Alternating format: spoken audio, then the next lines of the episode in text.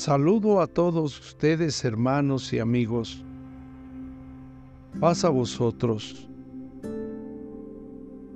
Hoy veremos las enseñanzas y lo que hizo el Señor Jesús en el Evangelio de Lucas capítulo 5. Pedro, un hombre mucho más privilegiado que Job, porque estuvo en contacto con Jesús. En los evangelios vemos el camino de Jesús, el cual resplandecía como una luz.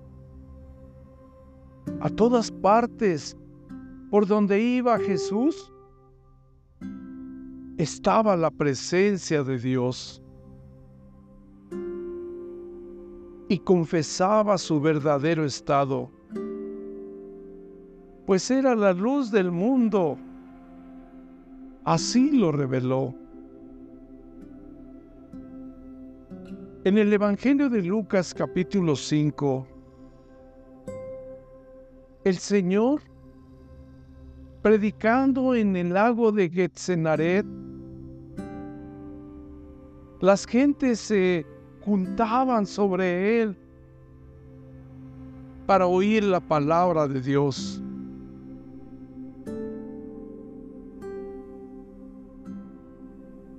Y Jesús vio dos barcos que estaban cerca de la orilla del lago. Y los pescadores, habiendo descendido de ellos, lavaban sus redes.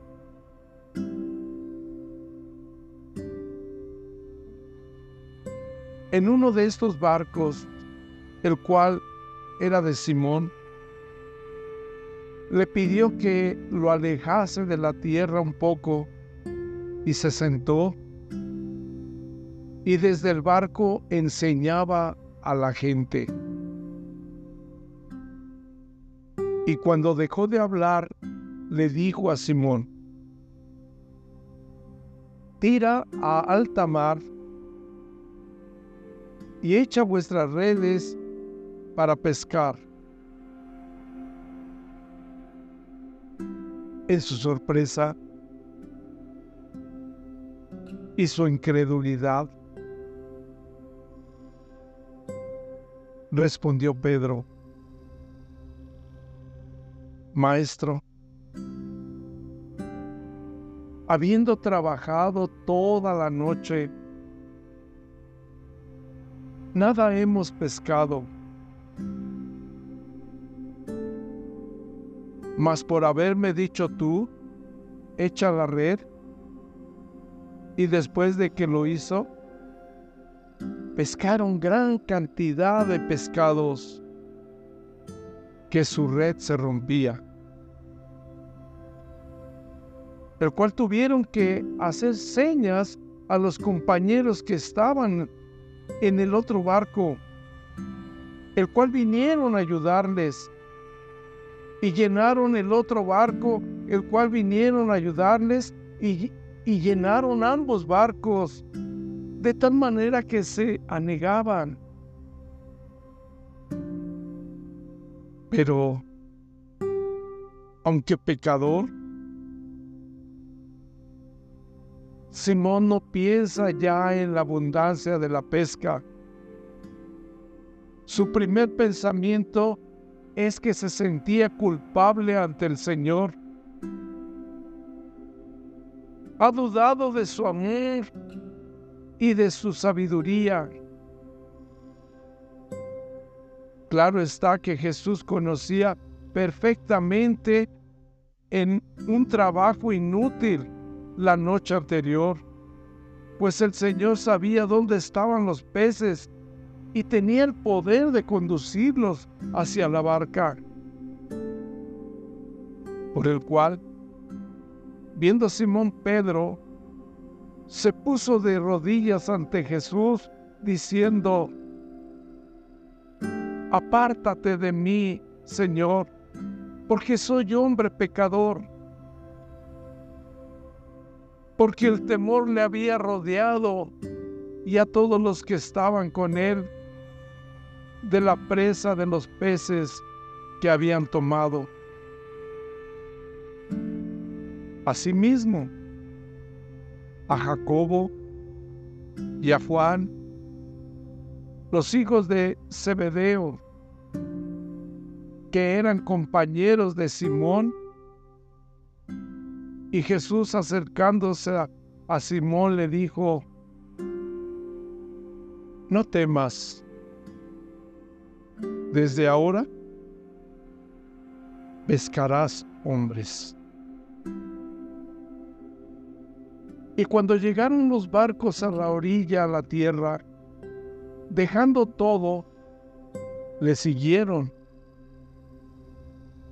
Y cuando estaban ya en una ciudad, vino un hombre leproso el cual, viendo a Jesús, se postró sobre su rostro y rogándole le dijo, Señor, si quieres, puedes limpiarme. Y extendiendo el Señor su mano, le tocó y le dijo, quiero sé limpio. Luego la lepra desapareció y el Señor le dijo que no lo dijera a nadie. Mas ve con el sacerdote y ofrece holocausto por tu limpieza,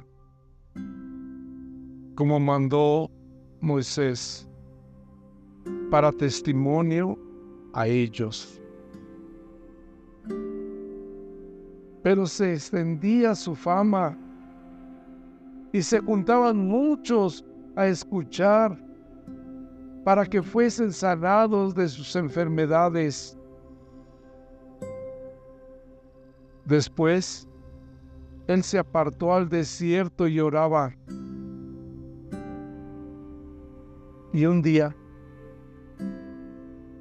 que él estaba enseñando, los fariseos y doctores de la ley estaban sentados, los cuales habían venido de todas las aldeas de Galilea y de Judea y Jerusalén.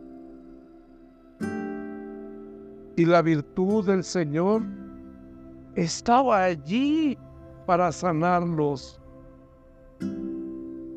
Después unos hombres que traían en un lecho a un hombre que estaba paralítico. Buscaban cómo meterlo para ponerlo delante del Señor y no hallaban por dónde meterlo porque había mucha gente. Entonces pensaron subirlo por arriba, por el techo de la casa y por el tejado bajaron el lecho en medio delante de Jesús. Y viendo la fe de ellos, le dijo al hombre paralítico, tus pecados te son perdonados. ¿Cuántas veces quisiéramos tener la fe que tuvieron esos hombres con ese deseo ferviente de estar con el Señor,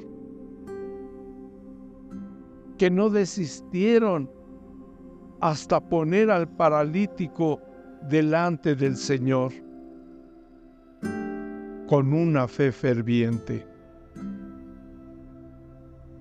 Después, los escribas y los fariseos comenzaron a decir, ¿quién es este que habla blasfemias?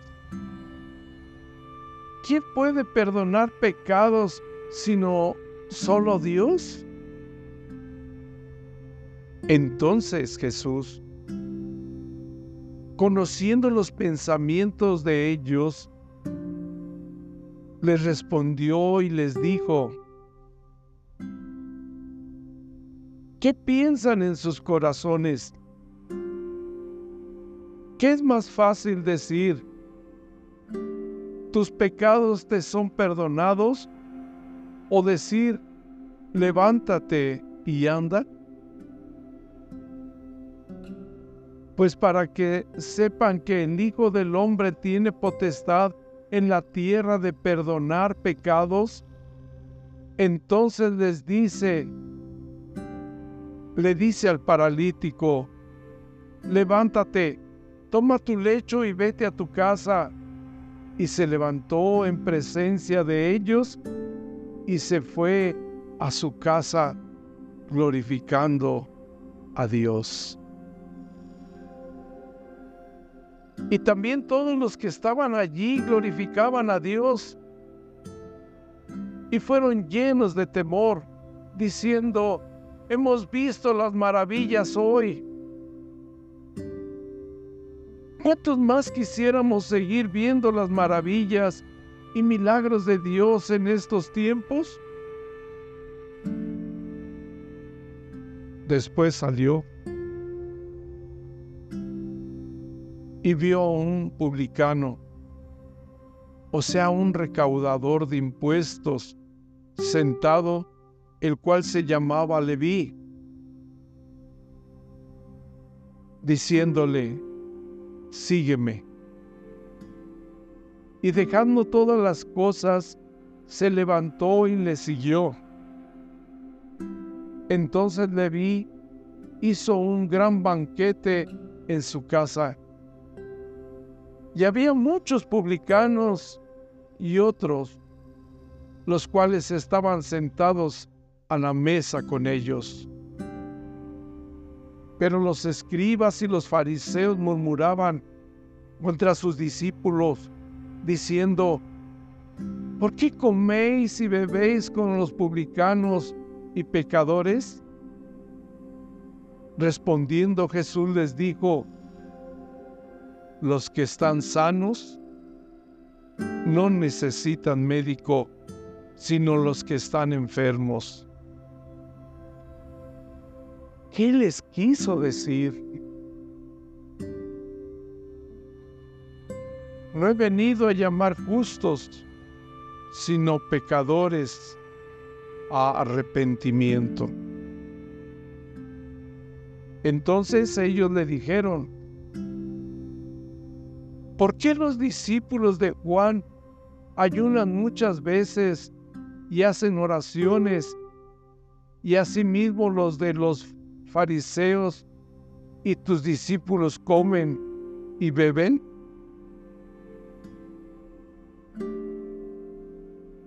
Veamos lo que Jesús les dice.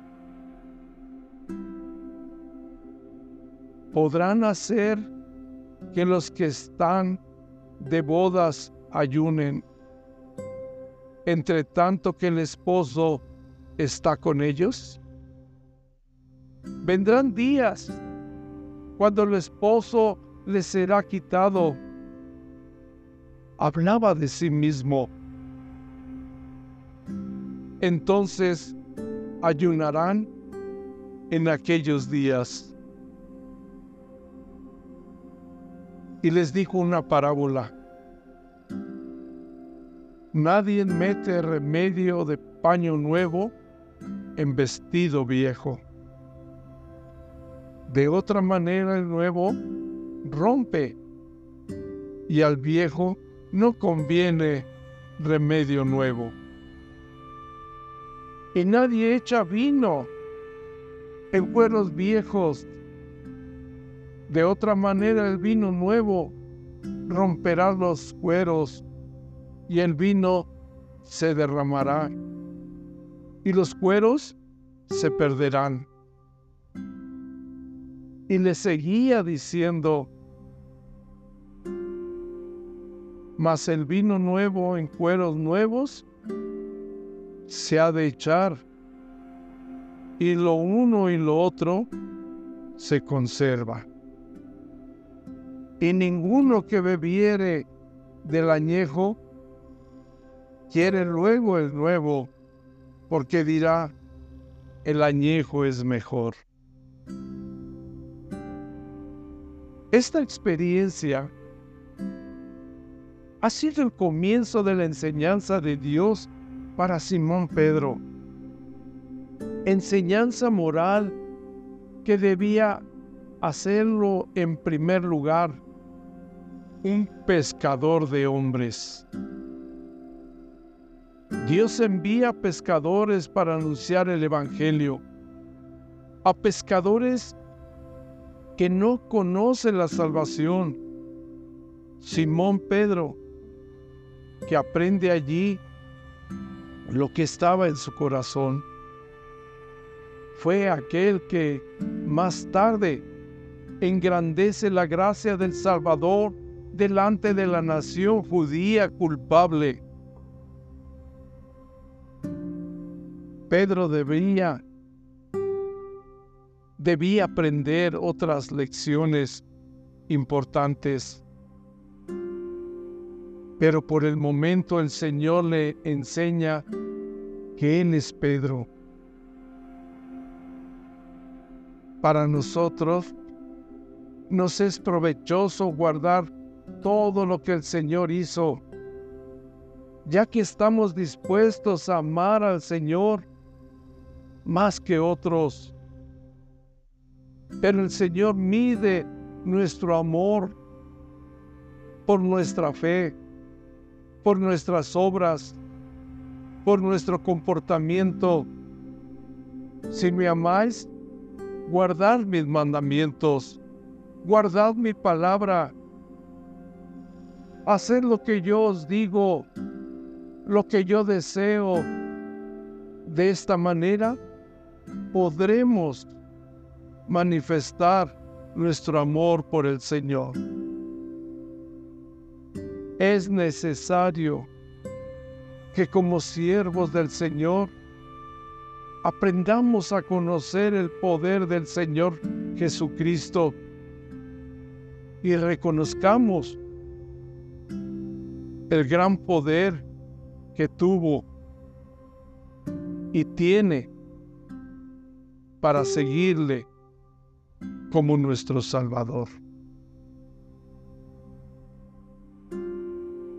Mientras tanto, hermanos y amigos, pasa a vosotros.